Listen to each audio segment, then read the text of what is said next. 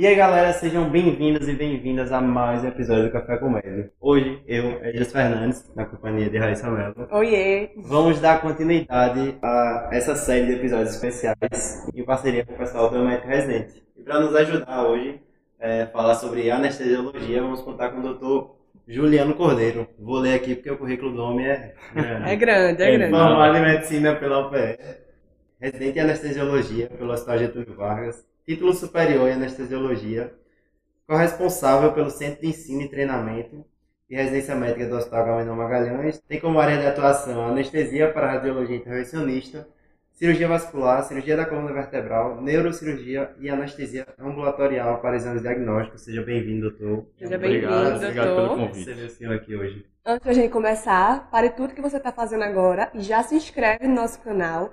Deixe seu like, deixe seu joinha. Eu sempre quis falar isso, gente. É uma realização pessoal. E para começar do começo, doutor, eu queria saber é, como é que funciona a residência de anestesiologia. Bem, a, a residência de anestesia, ela tem, vou dar um, uma geral, Pode passando começar. por algumas. Ela tem uma duração de três anos, né, um acesso direto. Né, ela, 80% do, do, do período da, da residência é dentro de um, de um bloco cirúrgico, né, seja um bloco obstétrico, seja um, um centro cirúrgico com as diversas especialidades, seja algum centro de diagnóstico, né, mas 80% é, é prática. Né, 20% do, do, do tempo é com carga teórica. Né, então a gente tem uma, tem uma divisão, é, a, a residência em si, ela pode ser credenciada pela Sociedade Brasileira de Anestesiologia, que aí você tem que seguir um programa teórico, né, inclusive fazendo provas trimestrais, anuais, e você pode fazer uma residência apenas com o título do MEC, né, que não tem credenciamento pela sociedade, e aí essa questão do, do, do período de tempo, de área de, de, de atuação teórica e prática é bem variável. Né? Se for pela Sociedade Brasileira de Anestesiologia, 80% do período é prático, 20% teórico, né? com seminários, com revista, é, casos clínicos, enfim. Uhum. né? Então, basicamente, é, é, você, você está sujeito ao, ao, ao mapa cirúrgico de um hospital, né? e de acordo com aquele mapa cirúrgico é que você vai é, ser escalado em determinadas cirurgias, ou em outras, né? e vai rodando nos serviços nas diversas especialidades cirúrgicas. Qual a diferença de uma residência que tem SBA ou não? Tem alguma vantagem, alguma desvantagem? O que é que muda? Isso, quando você faz uma residência que é credenciada pela Sociedade Brasileira de Anestesiologia, né, automaticamente, ao terminar a residência, você tem o título de especialista, né, que por diversas cooperativas e serviços né, de anestesiologia é exigido. Então, durante a residência, você faz provas, né, cada estado, cada cidade, na verdade, tem suas provas trimestrais, e a sociedade faz uma prova anual, né, com, no R1, no R2 e no R3. Então, no final disso tudo, se você, obviamente, se você passar nessas provas, você vai ter o título. Se a, se a residência não é credenciada pela sociedade brasileira, então você, no final da residência, vai ter que fazer uma prova, né, que é o título de especialista em anestesiologia. Um, a, a- desvantagem é que essa prova ela é feita em dois períodos que você em teoria, termina a residência, né, tem que fazer essa prova ou em junho, né, ou em dezembro, né, para poder no ano seguinte você obter o título. Então você passa um ano sem título. Então você pode passar um ano aí sem trabalhar em, de- em- em determinados serviços. Né? Você vai ficar sem trabalhar? Não. Né? Mas vários serviços você vai ficar impedido de trabalhar por conta disso. Inclusive entrar na cooperativa. Aqui em Recife, né, a cooperativa de anestesiologia exige esse título. Então, você passa um ano né, sem, sem entrar na cooperativa. Então, você vai trabalhar em diversos eh, hospitais, mas eh, pode trabalhar com cirurgia particular, enfim. Mas pela cooperativa em si, você não, não trabalha, pelo menos até ter saído desse título. Entendi. Entendi. Então a prova vai acontecer independente, né? Isso. Você vai ter que passar por ela, seja durante a residência. Exatamente. E em relação a- ao programa da residência, é, muda muito de uma residência para outra, já que tem um SBA meio que em cima, né, cobrando de como deve ser o funcionamento é, o que é que você faz durante a residência? Você fica muito dentro do bloco, mas você fica mais no bloco obstétrico, você passa por todas as áreas, como é esse funcionamento? Então, gente, um eu posso falar em relação a, ao programa né, que é guiado pela sociedade. Então, uhum. tem um percentual mínimo de cada especialidade que você tem que é, rodar. Né? Então, pelo MEC, eu, eu realmente não, não tenho essa, essa informação. Né? Mas pela sociedade, é, você obrigatoriamente né, tem que passar pelas, pelas clínicas cirúrgicas básicas, tipo obstetrícia, pediatria, pediatria cirurgia geral, né, dentre outras. Né? E o serviço em si, né, o que vai diferenciar o serviço é a característica daquele serviço.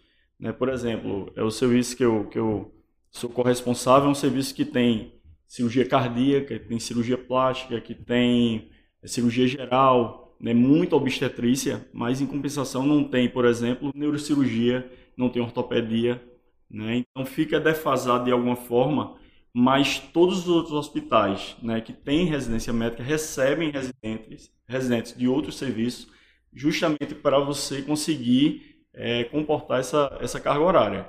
Né? Assim como você, no Hospital da Restauração não tem obstetrícia, uhum. então não tem cirurgia cardíaca. Então, eles, os residentes permutam entre os serviços uhum. para que você atinja essa, essa, carga horária mínima do que é exigido pela, pela sociedade. Então, assim, a residência ela, é, ela é composta por três anos, né? São três anos de né? entrada direta. E, objetivamente, quais são os serviços que a gente tem que passar sendo um residente de anestésia? É, obrigatoriamente, né, você tem que ter cirurgia geral, cirurgia pediátrica, obstetrícia, né? Esses têm uma carga horária mínima para ser atingida. Emergência também. Né? O restante não tem uma carga horária, mas acaba que você tem que é, rodar. Uhum. Entendeu? Então, assim, o, o, quanto é de cada um eu realmente não, não tenho em mente. Sim, sim. E aqui em Recife, no caso, quais são os serviços que a gente não tem SBA é, ainda? Atualmente, um serviço não tem, que é o Hospital do Câncer. Certo. Né? Todos os outros estão. Todos os outros já, já tem. Só o hospital do câncer, Isso. que a gente teria que fazer essa prova de título no fim e tudo mais. Exatamente. Entendi, tá certo. E pro senhor, como é que foi essa escolha? Por que anestesia? Como foi que você chegou na. Porque anestesia, todo mundo sabe por quê. na grande SX, né? Veja bem, na época, não faz muito tempo, né? Obviamente sou novo, mas na época que eu terminei a faculdade, eu não vou dizer para você que na faculdade existiam muitas pessoas que diziam eu vou fazer anestesia porque eu gosto muito de anestesia, né? Então, até porque o contato com a anestesiologia é muito muito pequeno, né? Principalmente o currículo novo, né? A gente teve pouquíssimo contato com até com a disciplina, uhum. né? Talvez o currículo antigo ainda teve uma, um contato maior com a, com a disciplina em si, a anestesiologia, mas quando quando as, as, as, universidades mudaram o currículo, ela meio que se perdeu no, nos módulos, né? E aí você, para ter o um contato direto com aquilo, era, era complicado. Uhum. Então, dizer para você que eu sempre quis fazer anestesiologia, não, não quis. É, eu passei a faculdade inteira é, direcionado para cardiologia, né? até porque meu, meu, meu hospital universitário era bem voltado à cardiologia, que era o Oswaldo Cruz, uhum. né? e depois que chegou o Procap mais ainda. Então eu passei a faculdade certo de ser cardiologista. Ponto. Mas na época de marcar o X, né, o famoso X na hora de, de da inscrição, eu também não marquei anestesiologia, eu fiz neurologia. Né? Então eu ainda fiz quase um ano de neurologia. É. Um ano, Durante... entrou, entrou em neuro. Isso. No primeiro, na primeira. Isso, isso. Eu fiz neurologia Tentativa. no nosso das clínicas primeiro ano, apesar de ser clínica médica, eu tive muito contato né, com ambulatório, com seminários, então eu fui vendo que não era muito, apesar de eu gostar muito do tema, né, é diferente. Você gostar de estudar uma coisa e aquela e a prática diária daquilo, se você se identifica, né? Então eu não me via, né? Com o tempo eu passei a, a, a entender e não me ver, né? No futuro fazendo aquilo. Eu sou uma pessoa muito, muito prática, objetiva, né? Uhum. E a neurologia exige, exige, muito mais disso, do que isso. Né? Existe então, um caqueado diferenciado. é, é, muita, é, é, assim, é, é muito bonito. É muito É, bonito De e fato. que, que exige muita paciência, né? Então, é uma paciência que às vezes eu não, eu não tinha, por exemplo. Então, eu Uhum. fui identificando isso ao longo do, do ano. E acabou que eu desisti, né? Sem saber ainda o que fazer. Né? E aí eu tinha amigos que faziam anestesiologia, tinha amigos que faziam neurocirurgia, e eu tive contato com um, com outro, conversei. E acabou que eu me inscrevi para anestesiologia, né? Que na época era bem concorrido. Eu não sabia nem se eu ia passar, porque eu passei o ano na residência, sem saber se eu ia fazer prova de novo, e acabei passando, né? E na primeira semana de, de residência eu tive certeza que era aquilo que eu queria para a minha vida, com, com o trabalho. né? Veja bem, o senhor começou, né, a residência com neuro. Era de muita gente, né, que É, começa querendo uma coisa, depois troca e vai. Aí eu me mesmo me vejo nessa situação. al- Alguns, algumas pessoas que a gente gravou foi isso, né? É, Inclusive Bruno Kovic, né? Inclusive Bruno Cosby, que é, teve outro anestesista que ele entrevistou também, que ele chegou a fazer cirurgia, mas aí acabou desistindo Foi. e fazer anestésio. Foi. É, Então, realmente é uma realidade. Anestésia, assim, na verdade, que pelo que eu tô vendo nos nossos podcasts que a gente vê em alguns médicos, é, é uma consequência do destino, né? Do nada aparece anestésio aí. na E hoje, aí hoje eu vejo também anestésio por um, um bom tempo, assim, ficou na crista. Teve, isso foi muito, era muito cíclico, né? Então, é, várias especialidades ficaram na crista, assim, da onda, até em termos de concorrência, né? E às vezes aquilo que é mais concorrido, às vezes a pessoa até se sente atraído para fazer aquilo, né? Na, se está concorrido é porque é bom. Né? Então, rádio passou por essa fase, Sim. oftalmo passou por essa Ainda fase, passa. dermato passou por isso, né? E a, e a gente chegou em anestesia. É, a anestesia aumentou muito o número de vagas em, é, em comparação. Realmente, eu, eu, eu sou, vou ser bem sincero, eu não sei hoje como é que está essa concorrência, mas aumentou muito, dobrou né, o número de vagas em relação à época que eu, que eu fiz.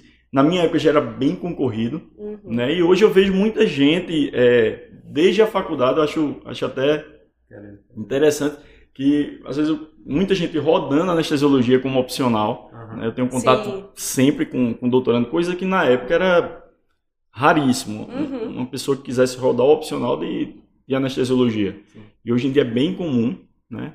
Então, justamente por esse, esses fatores, né? O pessoal foi fazendo, conversa e gosta e E acho que hoje em dia o acesso à informação é muito maior, né? Isso, Hoje em dia isso. tem Instagram, tem YouTube, então é muito mais fácil você saber como você é que ter funciona, contato com aquilo, ter o contato né? com É. aquilo, E né? se identificar com aquilo, Se coisa que a gente não tinha. E existe também um status, né, em, um volta status do, também, da né? residência de anestesiologia. é. De Uma passar em anestésio, de ser anestesista. Mas a- Existe esse um status passa, ju- começa justamente a partir do momento que ela se torna uma residência, uma prova concorrida. É, né? A partir daí, neurocirurgia sempre foi assim. Né? Então, a partir do momento que ela é se tornou concorrida, já tinha o status, né? passou em Aham. anestesiologia. E isso só por si só, isso é perigoso. Né? Às vezes a pessoa entra e não se identifica. Não se identifica. Isso. Isso aconteceu bastante. Na minha época, dificilmente alguém desistia. E com o passar dos anos, a gente foi vendo muita gente desistindo. Porque entrava pensando que era uma coisa, mas na verdade queria outra. uhum. Né? Assim como as outras especialidades também estavam nessa, nessa moda. Né? Então, isso também ocorreu com a anestesiologia, mas é até bom ver, ver pessoas interessadas desde o início, porque é uma especialidade que eu, particularmente, sou apaixonado. Assim, na faculdade a gente teve muito pouco contato, né? A gente teve uma cadeira, Isso. mas assim, não teve estágio, não teve nada assim.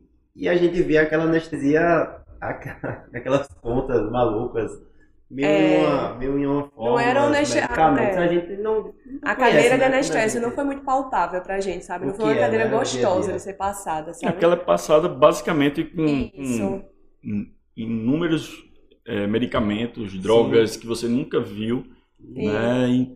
Realmente é, é A gente é meio que... verdinho também, não Isso, entende muita isso, coisa. É uma farmacologia é, mais complexa, vamos dizer assim. Isso, isso. Pra E assim, tem gente que, por exemplo, tenta muito, né, todos os anos e tal. E, a, por exemplo, dermato, tem gente que acaba fazendo uma especialização, né? Fazendo, um, um- um, de repente, um pós, alguma coisa assim. Existe essa opção em anestésio, em fazer uma especialização ou somente em residência? Como é que acontece isso?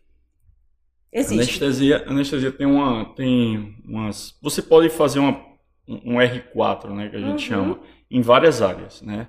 Tem gente que faz em R4 em cirurgia pediátrica, por exemplo. Ah, não, minha residência é, eu fui defasado em relação à cirurgia pediátrica, eu não me sinto seguro. Eu gosto muito de cirurgia pediátrica, eu quero fazer isso é, o resto da vida, né? Eu quero me especializar nisso.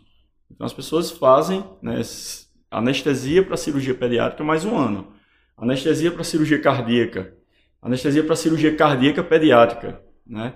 Isso dentro da anestesia em si, né? Além disso, a gente hoje eh, tem a medicina da dor, né? Você faz algologia, né? Que é, que é medicina da dor, que não só anestesista pode pode fazer, né? Ortopedista pode fazer, clínico pode fazer, né? Neurocirurgião, neurologista pode fazer.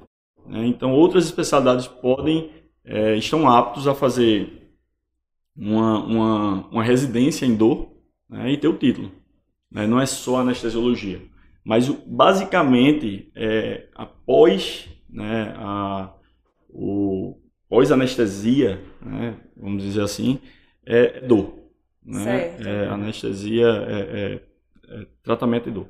Né? Mas na verdade o senhor está falando sobre uma especialização após a residência. Isso. Eu tô falando assim, por exemplo, eu sou médica hoje em dia, mas eu não tenho especialização nenhuma. Aí, de repente, eu entro numa, espe- numa especialização em dermato, em dermatologia, e viro um especialista em dermatologia, mas não sou dermatologista. Ah, certo. Corta essa parte aí que eu entendi errado. Não, não precisa cortar não, não precisa pode cortar não, continuar. não precisa cortar não. Precisa cortar não. Pode continuar. Especialização em anestesiologia, Não é, existe. eu, eu desconheço. É uma das poucas residências que não até tem. isso, existe, até existe. É, de vez em quando a gente é, recebe folder né, lá do Sudeste, né, de São Paulo, um- uma especialização em anestesiologia. Anestesiologia não, não tem como você fazer, por exemplo, aula de anestesiologia à distância. Né? Aham. Anestesiologia é muito prático. É muito prático. Não tem como ele ensinar a fazer anestesia se não for é, anestesiando.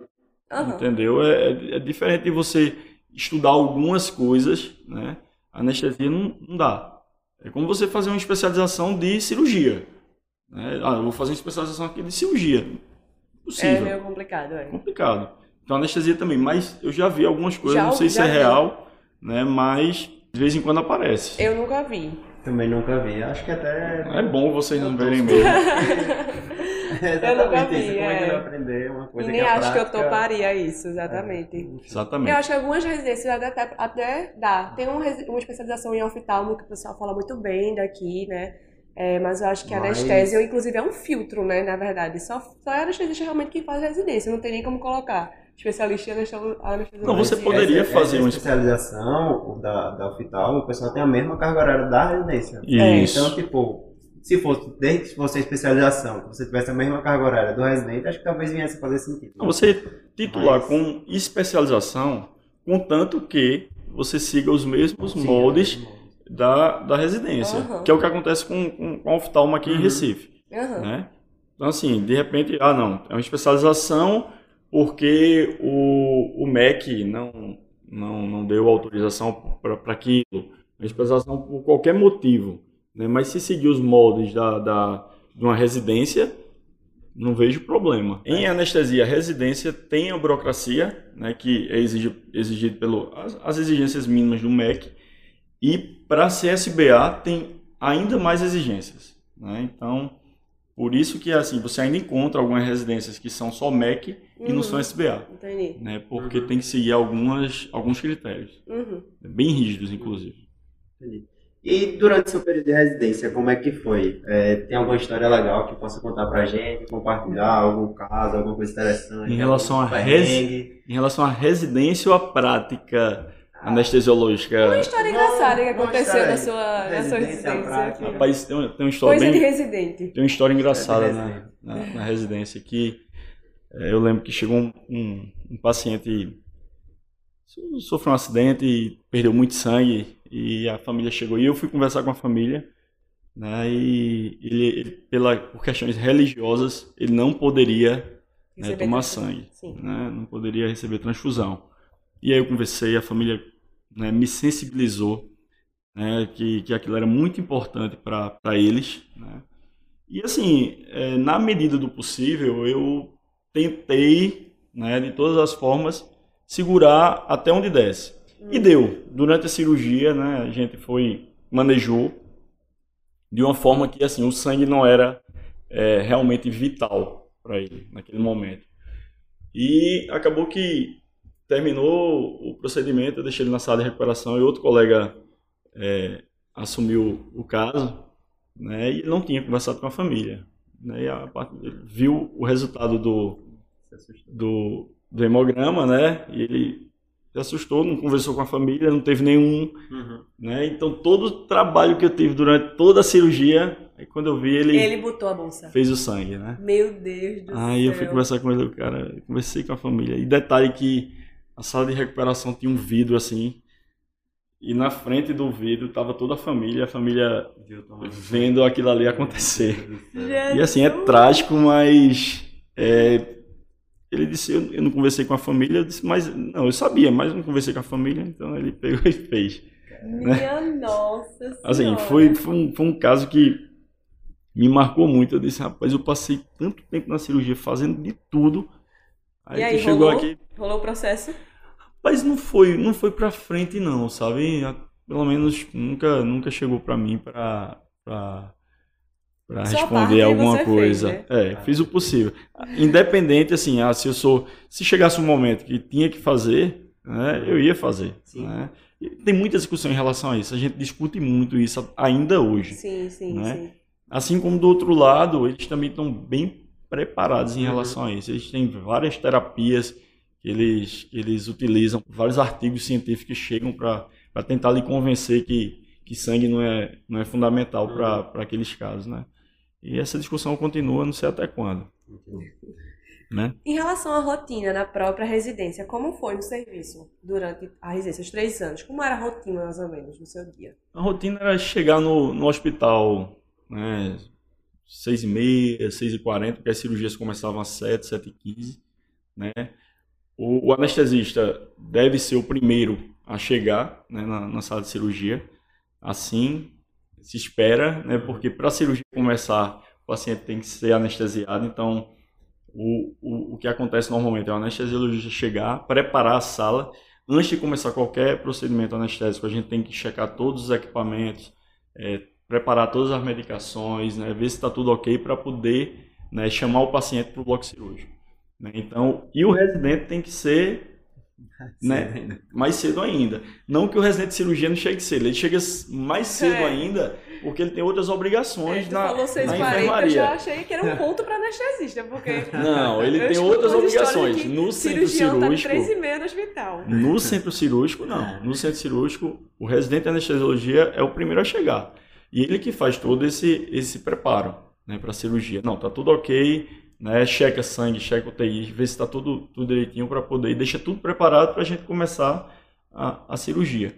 Então você, basicamente, você se guiava pelo mapa cirúrgico, né? Então as cirurgias mais complexas, em teoria, era do R3, as cirurgias mais simples do R1, né? E o R2 ficava ali no, no intermeio, né? A, a, rodava nos serviços onde a, o nosso serviço era defasado. Então, por exemplo, eu fui de Getúlio, não tinha cirurgia cardíaca, então cirurgia cardíaca rodava no Procap, não tinha cirurgia, não tinha obstetrícia, então obstetrícia a gente rodava no, no IMIP, né? Em compensação, a gente tinha ortopedia, assim, é, de rodo, né? Então, todo mundo queria rodar ortopedia no, no, Getúlio Vargas. A gente tinha emergência, então todo mundo queria rodar emergência no, no Getúlio Vargas. Então, e a gente ia rodando nos serviços e seguindo a rotina de cada serviço. Uhum. Né? Basicamente era isso.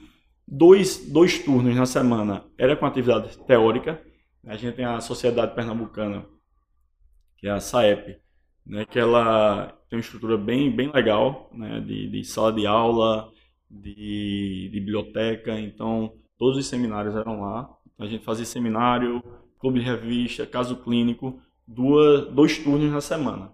E o resto do período era basicamente no bloco cirúrgico. Além disso, a gente dava um plantão, né? um plantão de 12 horas, obrigatório, isso é inclusive exigido pela sociedade. Então, uhum. nosso plantão era na emergência do Getúlio Vargas. Então, por exemplo, no IMIP, o, o plantão é na obstetrícia, que é o serviço que ele tem. Uhum. Então, e assim vai. Né? HC, obstetrícia, HR, na emergência do HR. Então, era. E atuava como clínico ali? Hum? Não. Não, no centro cirúrgico. Ah, no, na emergência No cirúrgica, certo, certo. No, No centro. centro cirúrgico. A gente Entendi. não descia para emergência em momento Ah, nenhum. tô entendendo. Uhum. né? Até tem um rodízio de emergência cardiológica, né? É o único momento que a gente desce para ter contato direto com, com a emergência, né? O resto é dentro do centro cirúrgico mesmo, né? o tempo todo. E o R1, porque assim, é, tem algumas residências, por exemplo, oftalmo, que o pessoal tem meio que uma preparação antes de começar a residência propriamente dita. Porque oftalmo acho que é um mundo muito à parte na medicina, né? Na anestésia, tem alguma coisa assim, alguma preparação? Que Ou neuro, você que já tem é- um ano de clínica, né? Você já vai direto pro bloco e vai aprendendo Direto, lá. direto pro bloco, né? É de, a, un- a única diferença é que assim, você no início, né, você geralmente você fica com R2 ou com R3, né? E o, o O anestesista, o staff, né? Então, e aí você vai pegando, começa a fazer os procedimentos mais simples, né? Uhum. Funcionar o acesso, é, começa já fazendo uma hack, então a epidural que é um procedimento um pouquinho mais complexo do que uma hack, você Já já, não R2. faz, você já. Não, você vai fazer no R1, mas não vai fazer de cara. Você vai observar, observar, observar e vai chegar o dia que você vai fazer. Então é uma, é uma residência que a curva de aprendizado é muito rápida. Uhum. Né? Então, é, como é muito prática, né? então assim, e os procedimentos é, são os mesmos, por exemplo, é um bloqueio de plexo braquial. Então, claro, no início você não vai fazer, você vai ver, vai ver, vai ver, e depois você vai começar a praticar. Né? Então, junto, inicialmente junto com outro residente com staff, depois com staff. Né? Então, não tem pré um pré-condicionamento para você entrar na é, na Só primeira vai. semana eu estava lá na neurocirurgia, Uhum. né? Então eu estava vendo a neurocirurgia. Então o, o ideal é que você comece nos procedimentos é, mais simples, né? Com procedimentos anestésicos mais simples, né? E aí vá subindo. Mas acaba que a residência é tanto procedimento, tanto, tanto roda tanto a, a- a complexidade de, de cirurgia. Às vezes você está escalado para uma hérnia e, a, e aquela sala ali é, suspende a hérnia e vai botar uma duodeno pancreatectomia porque tem que botar naquela hora. E tu tá lá. Então tu tá lá junto com o staff, obviamente vai aprender, tu vai dar uma voada ali em algumas coisas, mas com o tempo tu vai pegando. Entendeu? Uhum. É uma curva muito rápida. Né? Acho que com, com dois, dois, três meses de residência tu tá fazendo hack tranquilamente, assim, entendeu? Mais uns três meses tu tá fazendo pedural sem, sem nenhum problema. Entendendo. E o residente chega ali antes das sete, tem hora pra sair ou... Hum. Teoricamente tem uma carga horária que não pode ser ultrapassada, mas é, Teoricamente, né? é, teoricamente, mas na, na residência está numa cirurgia complexa, uma neurocirurgia, por exemplo, tem, tem neurocirurgia que dura 12, 18 horas, né? Óbvio que o staff vai ali te liberar para almoçar, vai liberar. Isso, isso não acontece na cirurgia. Mas na anestesia a gente tem é, um. Graças a Deus que a gente tem esse, esse jogo de cintura, né? Por sinal, a, a própria equipe cirúrgica fica chateada, acha que não devia liberar, mas não tem porquê, né? A gente tem um anestesista na sala, Uhum. um anestesista na sala. O residente, numa cirurgia longa, não poder sair um, 15 minutos para almoçar, entendeu? A gente não vê muito sentido. A anestesia tem muito isso, a gente não é tão Durão, né? durão com, com os residentes como algumas especialidades Ponto cirúrgicas, pra sabe? anestesia, né? Ponto. Então, sempre real- sempre realmente, ponto pra anestesia. Pelo menos na maioria dos serviços. Você pode encontrar alguns serviços que, que realmente exigem que você fique lá 18 horas sem, Aham. sem poder fazer nada, sem poder, pelo menos, comer e ir no banheiro. Pode ser que você encontre, mas pelo menos os serviços que eu conheço, e eu como anestesista nunca fiz isso. Entendi. Né? Mas se a cirurgia vai até tarde, assim, é, até tem staffs que liberam, né? Ó, vá, mas você como residente, é, até em respeito ao, ao staff, você deve, deve ficar até o final. Uhum. né? Você não pode. É uma coisa que a gente diz muito, né? O, o residente que começa a, a cirurgia ele tem que terminar aquela cirurgia. Você tem que ver como seu paciente acordou. Sim, Uhum. sim. Né? Então com você tem que ver até onde foi seu bloqueio. Então, ah, cara, é, a cirurgia aí demorou, fiz um bloqueio, o bloqueio ficou ótimo, o braço ficou dormente, mas só ficou dormente duas horas, a cirurgia durou três. Aí você recebe a ligação do staff, ó, a gente teve que converter para anestesia geral porque tal hora a cirurgia não acabou, e aí você tem que estar lá pra, até para você, como anestesista lá na frente, você saber resolver os problemas. O teu paciente demorou uma hora para acordar. Então, a anestesia que tu fez, ficou uma hora aqui né, dormindo, não acordou. Então, uhum. se você não vê esses, esses problemas que, que acontecem no, mais para o final da cirurgia, realmente você perde no aprendizado, né? Uhum. Tanto tem isso, tanto, tanto, tem a questão do, do respeito mesmo com, com, com o staff. Tem outra coisa da anestesia que eu vejo o pessoal colocar assim como ponto negativo, digamos assim, que é o fato de ser uma especialidade de bastidores. É, digamos assim, né? Eu sinto isso também. É, e acho que às vezes acaba afastando algumas pessoas até de querer, de não ter tanto contato com o paciente. Eu, particularmente, tinha, um, tinha uma certa coisa com a, com a anestesia de achar que realmente não tinha esse contato e essa relação. E aí, com o tempo, quando eu fui começando a ter contato, principalmente no rodízio de cirurgia, eu vi que, pô, a anestesia é uma especialidade legal, que foi quando eu passei a considerar, né? E como que é essa, essa questão? Não, isso é, isso é fato, né? O, o, o reconhecimento né, maior em relação a um anestesista que é um ótimo anestesista, um excelente anestesista, vem da equipe cirúrgica. É verdade. Né? Não, nem tanto do paciente. Uhum. Né? Então, assim, e eu particularmente né, tinha uma certa vaidade, né? e isso que me, me afastou de cara, assim, da anestesia. Né? Às vezes a gente quer ser aquele médico conhecido, né, de vários pacientes e tal, e isso acaba afastando, realmente. Se você não, por exemplo, se você não fizer dor, por exemplo, dor tem um ambulatório, você tem paciente, tem muito paciente. E tem gente né? com dor, viu? Pense num povo assim, que sente dor, é o brasileiro. É um, e é um ambulatório lotado, e o paciente vai estar em contato com você de hora em hora, se deixar. Entendeu? Então são pacientes é, extremamente complexos, né, que dependem muito da, da sua atenção. Então, assim, fez anestesia, estou sentindo falta de paciente, faz dor que não uhum. vai faltar paciente para estar tá em contato com você, né? Mas, por um lado é ruim, né? Mas, por outro lado, também é bom. Então, você termina seu procedimento, deu tudo certo, né? Você vai para casa, você vai leve, Tranquilo. Né? Você vai tranquilo, porque enquanto que o cirurgião vai, mas fica, fica sempre preocupado que se pode complicar. Uhum. No outro dia, o cirurgião vai ter que dar alta esse paciente, ou então ele vai acompanhar por vários dias uhum. né, esse paciente. Né? Então, assim, é uma, acaba sendo é, o outro, a parte dependendo do seu ponto de vista, isso também pode ser bom. Sim. Né? Então você consegue ter uma vida extra é, é, profissional extra medicina mais tranquila, né? Então assim, dificilmente o, o, o, paciente vai, vai, você até dá seu telefone para assim, ó, qualquer problema, mas as complicações pós-operatórias em relação à anestesia são bem menores, né? Então requerem bem menos cuidado em relação, em comparação com, a, com as especialidades cirúrgicas. Né? Então o paciente pode entrar em ó, Fez uma, fiz uma hack, tô com dor de cabeça. É uma complicação, cefaleia após hack. Entendeu? Você vai ter que resolver. Você vai, esse paciente, você vai acompanhar ele por vários dias. Né? Foi bom? Não. Entendeu? O bom é aquele paciente que você terminou a cirurgia, foi tudo certo, saiu sem dor, sem náusea, sem vômito, foi para casa no outro dia sem nenhuma complicação anestésica, esse paciente não vai entrar em contato com você. Né? Uhum. Isso é ruim, eu não vejo como. Não, de jeito nenhum. Entendeu? Então, eu vejo como uma coisa boa. Então, com o tempo, se você não tem essa vaidade, eu quero ser é, o, o cara uhum. né, reconhecido mundialmente, você não vai ser. Mas você vai ser bem respeitado, uhum. certo? No meio certo? da cirurgia. Então, os cirurgiões sabem quem são os anestesistas que eles confiam, uhum. né? Que eles podem é, colocar cirurgias mais complexas, porque aquele anestesista dá conta, entendeu? Isso aí é, é gratificante, né?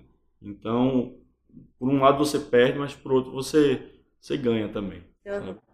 Não se preocupe com isso não. Isso, em relação a isso, só se você for muito, muito vaidoso. Uhum.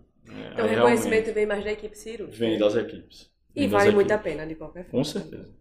Assim, falando um pouco da tua rotina de trabalho depois que se tornou anestesista, como é que é, mais ou menos?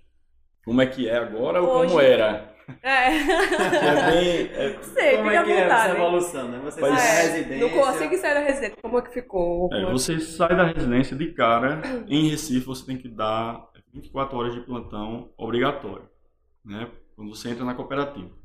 Então a cooperativa tem que cobrir todos os hospitais públicos de Recife, onde a maioria eh, não tem anestesiologia concursada. Então a grande maioria dos hospitais aqui são muitos, são muitos plantões com muitos anestesistas, a cooperativa é que dá conta.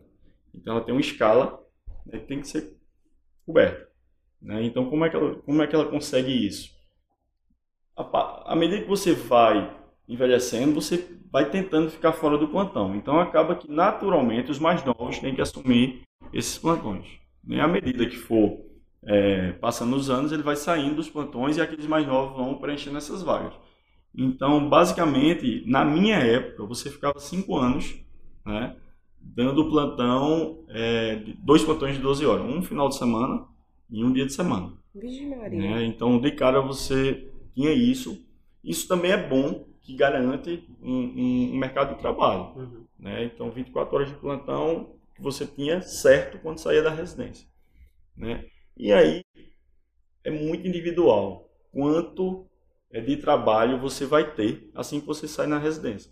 Então, serviço, por exemplo, o hospital público tem serviço assim demais o tempo todo. Uhum. Então, se você quiser trabalhar segunda, sexta, é, o horário cheio, dar esses dois plantões, você vai dar, né? Se você, além disso, quer trabalhar em outros plantões, é, no serviço privado, vai aparecer, né? Então, assim, quando, quando eu saí da residência, eu trabalhava como um louco, né? Na minha visão, assim, eu tinha que estar disponível. Então, Uhum. se ligasse para mim é, de manhã, de tarde, de noite, de madrugada, sábado, domingo, eu estava disponível. Né? Então, eu queria é, mercado de trabalho. Eu, Uhum. precisava estar disponível para é, criar o meu espaço. Aham. Né? Então, eu, eu não tinha... Se sai da residência, você não tem equipes cirúrgicas lhe esperando. Né? Então, você, a partir do momento que você se torna disponível, aquelas equipes vão reconhecendo isso e aí você vai ficando nas equipes, naturalmente. Isso é bem natural. Então, eu vou dizer a todo mundo que termina a residência e trabalhe como, como louco, não. Mas a disponibilidade tem que ser alta para poder e sair no futuro, né, trazer, trazer frutos, né? Uhum. Você conseguir é, escolher algumas coisas e reduzir a carga de trabalho. Foi o que aconteceu comigo. né? Então, hoje, assim, eu, eu não dou plantão, né? Sábado e domingo, dificilmente eu trabalho. Quanto tempo já que fez Né? termi- eu terminei em 2013, né? Tô com oito anos. Oito anos. Hoje em dia já não dá mais plantão. tô indo pro oitavo ano pós, pós-residência. Terminei no final de 2013. Então, eu já tô sem dar plantão há algum tempo, né? Outra questão é se você opta por ter serviço, por trabalhar em serviço é, público de forma concursada, né? De vez em quando tem concurso para anestesiologia, você pode ter. Então, hoje eu ainda mantenho um concurso público justamente por conta da residência, né? Então, assim, eu trabalho, eu sou concursado do H menor Uhum. e estou envolvido na residência, Uhum. né? Então, você tem essa opção também, pode ter dois concursos públicos, então muita gente tem, né? Então, assim, depende muito. Hoje eu consigo, assim, eu cheguei num, num, num, momento, assim, que eu digo que tá, tá legal, né? Eu trabalhando de segunda a sexta, de manhã e tarde, estendendo pela noite, porque cirurgia, é, sala de cirurgia muitas vezes não, tão, não tá disponível cedo, então, assim, você também não pode dizer, ah, não, deu sete horas eu não trabalho mais, não, também não. Né? Mas eu evito trabalhar à noite, né? E evito trabalhar final de semana, né? Mas tem gente que opta por fazer isso o resto da vida. Entendi. Tu tinha falado também sobre algumas áreas de atuação, uma delas que tu falou foi dor. Pode falar mais um pouquinho sobre isso? O que, é que a gente pode atuar fora de bloco cirúrgico? O que, é que a gente pode fazer? Quais Isso. são as áreas de atuação? Pronto. Basi- basicamente, fora de centro cirúrgico, é, para você é, seguir, um- trilhar um caminho assim é, firme é dor, né? Então, Uhum. assim, você fazendo dor, Que é uma especialização, que é a né? especialização, né? Você pode, como é que você pode ter o título de dor? Ou fazendo uma residência, Uhum. né, que dura dois anos, ou trabalhando na área, né, durante dois anos e fazendo a prova, né? você também pode ser, pode ter essa, essa, esse título. Que fazer essa prova. Ou faz a residência. Ou trabalha na área e faz a prova, ou faz a residência direta e tem um título. Certo. Certo? E como você pode atuar né, no, no, na medicina da dor? Você pode simplesmente atender um consultório, tem um consultório para atender as diversas dores crônicas. Uhum. Né? Então, assim, dentre elas, não ache que todas as dores vão gerar um procedimento é, cirúrgico para tratar Uhum. a dor. Então, é fibromialgia, é dor lombar, né? são dores complexas regionais, né? sequelas de, de cirurgia, dor oncológica.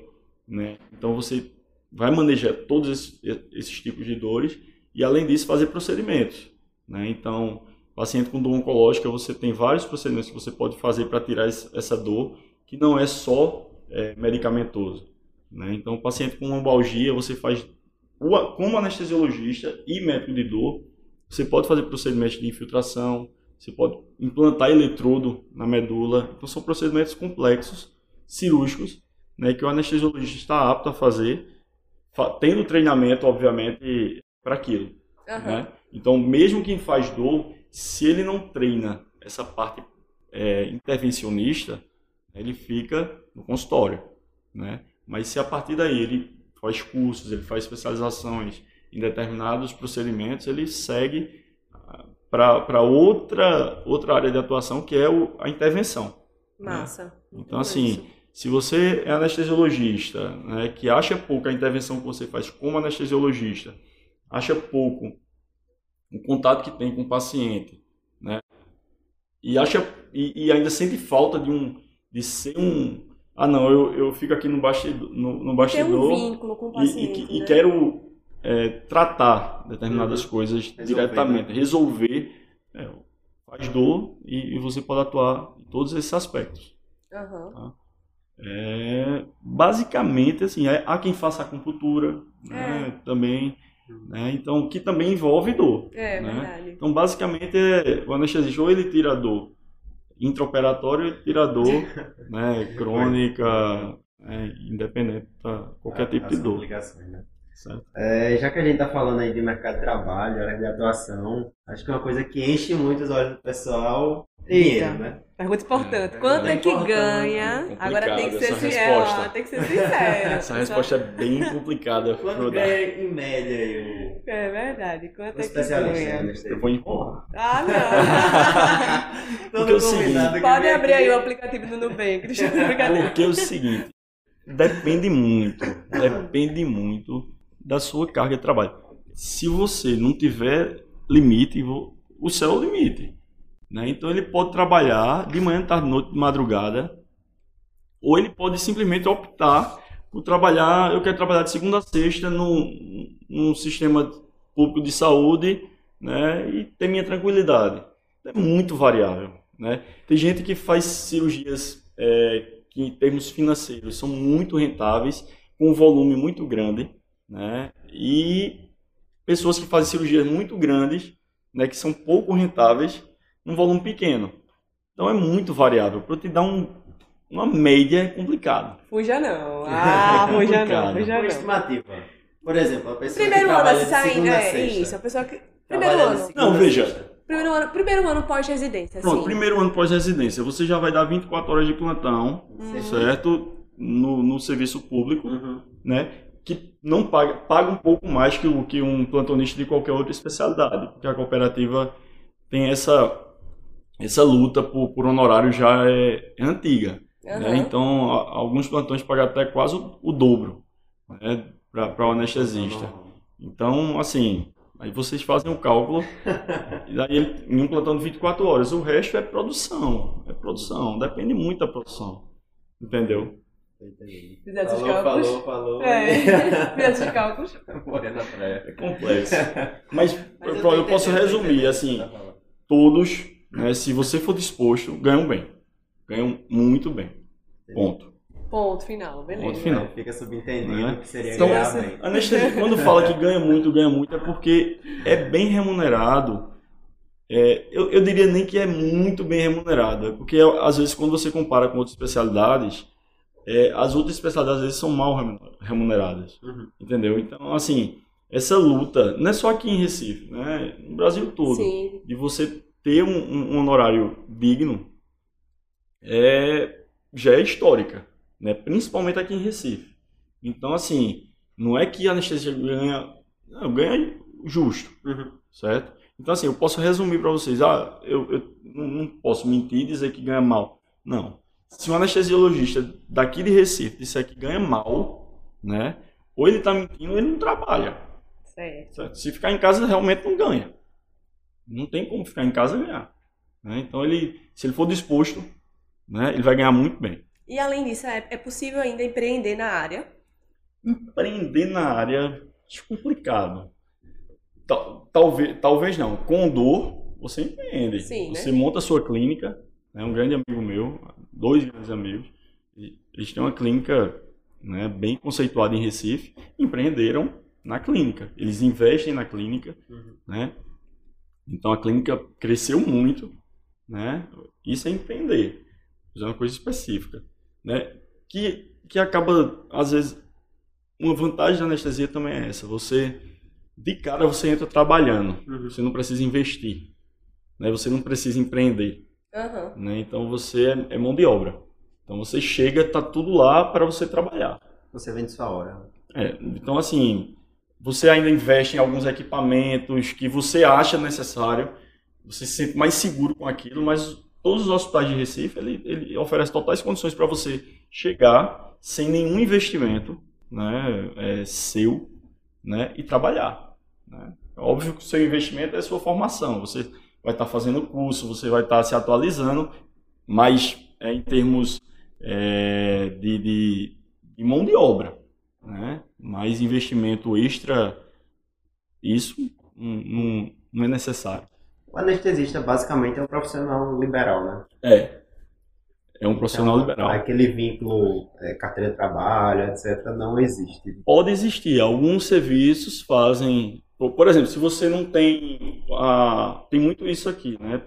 Você viu de fora, fez uma residência que não era SBA e não pôde entrar na cooperativa, você vai lá e faz é, carteira assinada, você é contratado durante um período. Acontece. Né? A cooperativa não impede isso, não. Entendi. Isso acontece aqui. Mas é, é mínimo. É, é coisa mínima, assim. Ah, não, anestesista abrindo empresa para ser contratado como empresa, que é o que acontece com um monte de especialidade. Isso não existe, né? A gente é bem unido Uhum. é, na cooperativa, Entendi. né?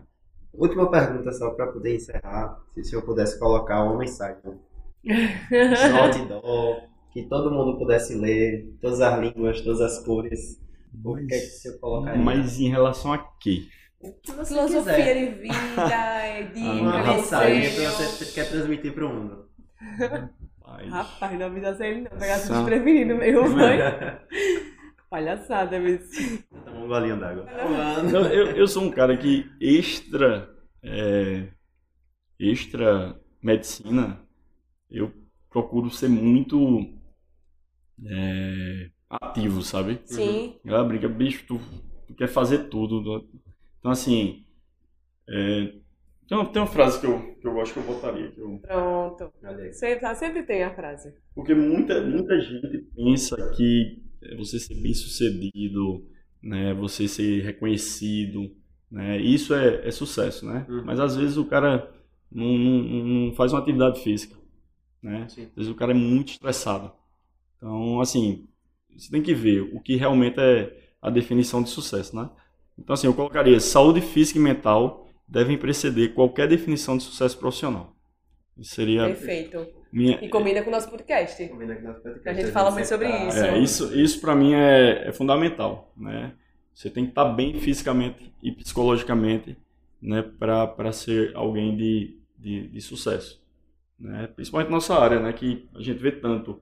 Até na minha área em anestesiologia, né, não sei se vocês sabem, né, é uma área que tem muito, um índice de ansiedade, depressão, estresse, né? suicídio e adição, né, que a gente chama é muito alto, Uhum. né? Então assim, é, às vezes é, já perdi amigo, né, amigo e conhecidos, né, por isso, né? que isso acontece? Não sei, não sei, Real- realmente é a o fácil acesso, né? Isso é um- uma das questões, né? Então, a, às vezes você pensa só, ah, não, anestesia dá, dá dinheiro, dá dinheiro, dá... mas a vida em si, a correria, né, que muita gente, você entra num mundo assim, que você depende muito do, do ritmo de outras pessoas. É. Então, às vezes, aquele ritmo não é o seu. Uhum. Então, você, às vezes, está é anestesista de determinado cirurgião, que ele tem um ritmo de vida totalmente diferente do seu. Então, tem cirurgião que só trabalha à noite, tem cirurgião que gosta, adora operar de madrugada. Né? Então, às vezes, você entra nesse, uhum. nessa rotina que não combina com, com, com a sua pessoa, né? E, e, aí vai, aí chega as, as complicações é, psicológicas e aí junta uma coisa com a outra, né? Você tem acesso, você está ali em contato, enfim. Então é uma coisa que às vezes é, foge do controle. De vez em quando a gente tem que afastar um colega porque está né, fazendo uso de alguma, uhum. de alguma abuso de alguma medicação. Então tem esse lado também que a gente não tocou aqui, mas é um, é um lado sombrio da, da especialidade. Mas eu acho que, tipo, a medicina em si também tem um lado muito sombrio, né? Mas, é, assim, também. É triste, acontece, mas, enfim, seguimos, vamos focar no, no que é bom, né? Que é o que importa. Inclusive, falando de coisa boa, vamos pro biscoito da semana. biscoito da semana, é. Isso, como a nossa tradição é começar com o nosso convidado. Você sabe que é o biscoito, né? É dar um biscoito pra alguma coisa, assim, uma dica, dar um biscoito ah, pra prestigiar. Isso não, é da, isso não é da minha época, não. Chama, não tem hoje em dia, que é os biscoitos, eu sou biscoiteiro, me dá um biscoito e tal. Aí você vai tá, dar um biscoitinho. Tô, tô, tô, tentando entender aqui, mas eu acho que. É, tô lembrando um... da minha filha e, e, e vendo se, é, eu, se eu lembro de alguma. Biscoitagens. eu sou novo, isso, eu tô dizendo isso, mas eu sou novinho. É, muito novo. Diz aí, certo. Então, aí é uma dica. Uma dica. Em relação a cultura. Pode ser um livro, um filme, uma série. Pode ser tanto Mas, medicina, eu, fora medicina. Eu podia, eu podia dar uma dica de um filme, né, que é de uma complicação anestésica, mas que é Awake. Não sei se você já. Awake? É, Eita, já ouvi falar desse é, filme. É um, é um... Inclusive, boa. É, não, mas uh, não sugiro. Não sugiro. Assistir, porque é uma complicação. ou tudo que tem anestesista em, em filme é culpa dele ou é complicação dele. Então, assim, eu nunca vi um filme, uma série que o anestesista seja o, oh, bichinho, cara do. Não, sempre várias séries eu vejo muito, assim. Minha, minha, filha sempre diz: tô assistindo uma série que tudo é culpa do anestesista. Não, mas é assim na vida real também, né? O pessoal sempre fala.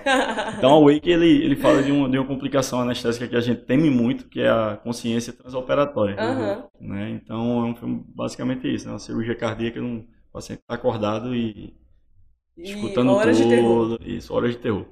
Mas eh, totalmente fora foi uma série que eu terminei agora que acho fantástica.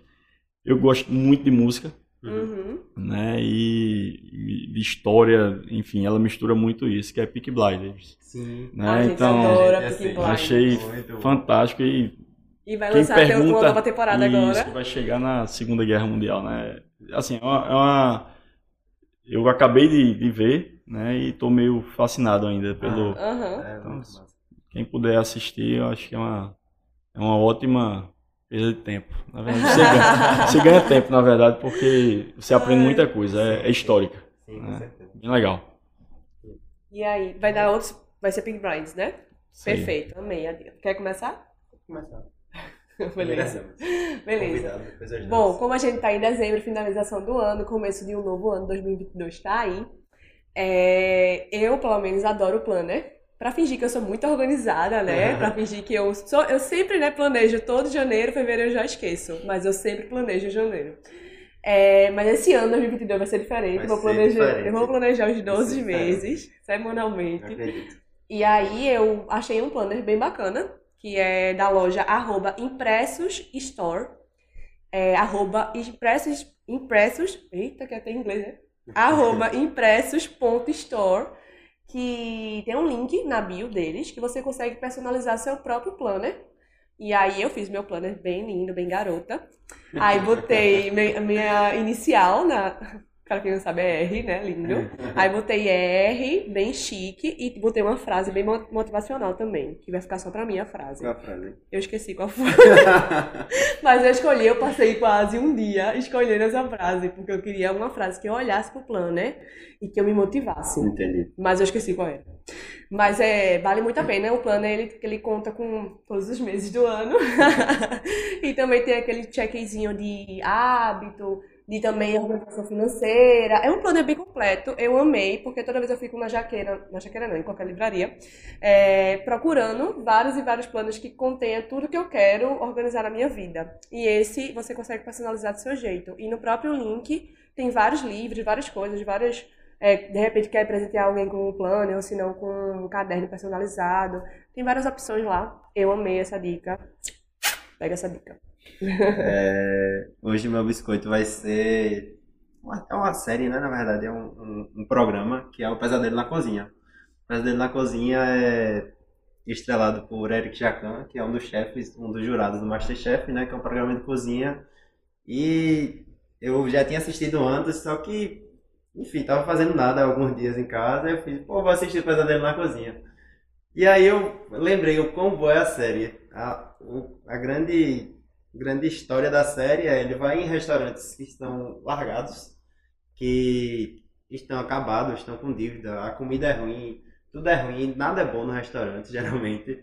E, enfim, aí ele vai lá, geralmente o restaurante é vazio, ele chega lá, o restaurante fica cheio, as pessoas da cozinha ficam desesperadas, os garçons ficam desesperados, e ele, com o jeitão dele, começa a reclamar, né? Já e é cobrar é, é maravilhoso.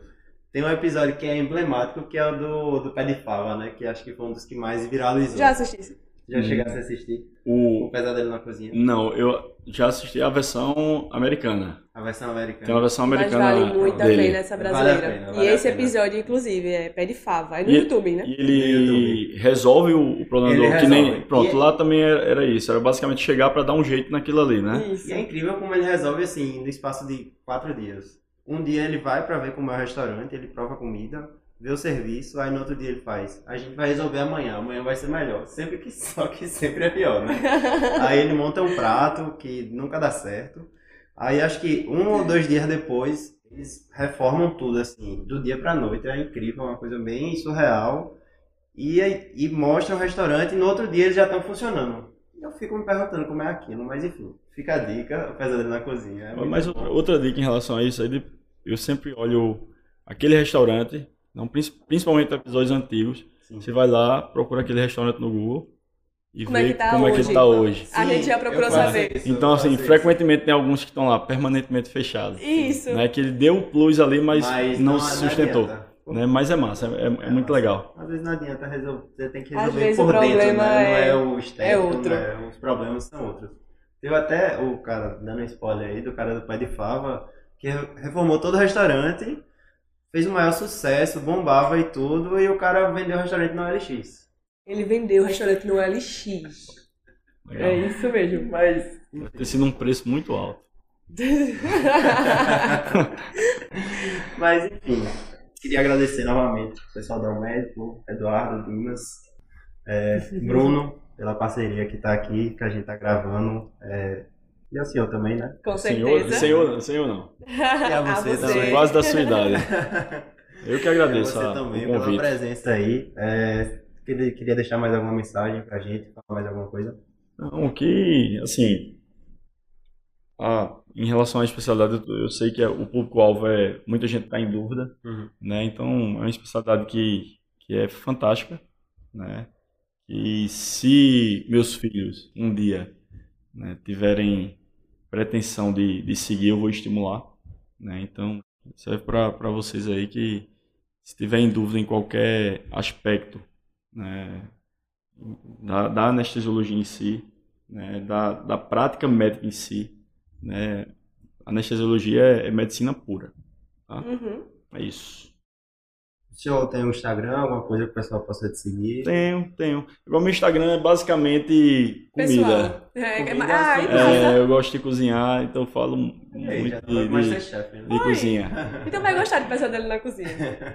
Não, eu, eu gosto. Eu, eu não assisti ainda o brasileiro, mas eu vou, eu vou assistir. Qual, qual, É Juliano qual- Cordeiro. Juliano Cordeiro. Não, Juliano. Me pegar essa agora. Pode cortar aí, eu vou botar o. Juliano Cordeiro 83. Juliano Cordeiro. Eu 83. cometi a gafe de esquecer qual era a frase motivacional que eu botei pra mim. Então, meu Instagram é base... é- tem nada de medicina, é, é música e, Comida. e comida. Pronto, Basicamente quem isso. Juliano Cordeiro, É isso aí. 83. Esse foi mais um episódio do Café com Meli. Lembrem de se inscrever no nosso canal do YouTube. É, seguir a gente no Instagram, arroba Café com Meli. Seguir o médico residente Deixe seu joinha. no, no Instagram, dá o like. E é só isso. Não, calma. Não? Agora tem mais uma novidade, viu? Deixe cinco estrelas no nosso podcast Ah, no é Spotify. Não esqueça, tem lá cinco estrelas. Aí você vai clicar nas cinco, obviamente, que você é um bom, Um bom ouvinte. um bom ouvinte. Vai ajudar a gente. E vai nos ajudar nisso também. E além disso tudo, você vai, vai contribuir, vai contribuir com isso também. Então é isso. É isso, valeu. Valeu. gente. Tchau. Valeu, tchau, tchau. Valeu.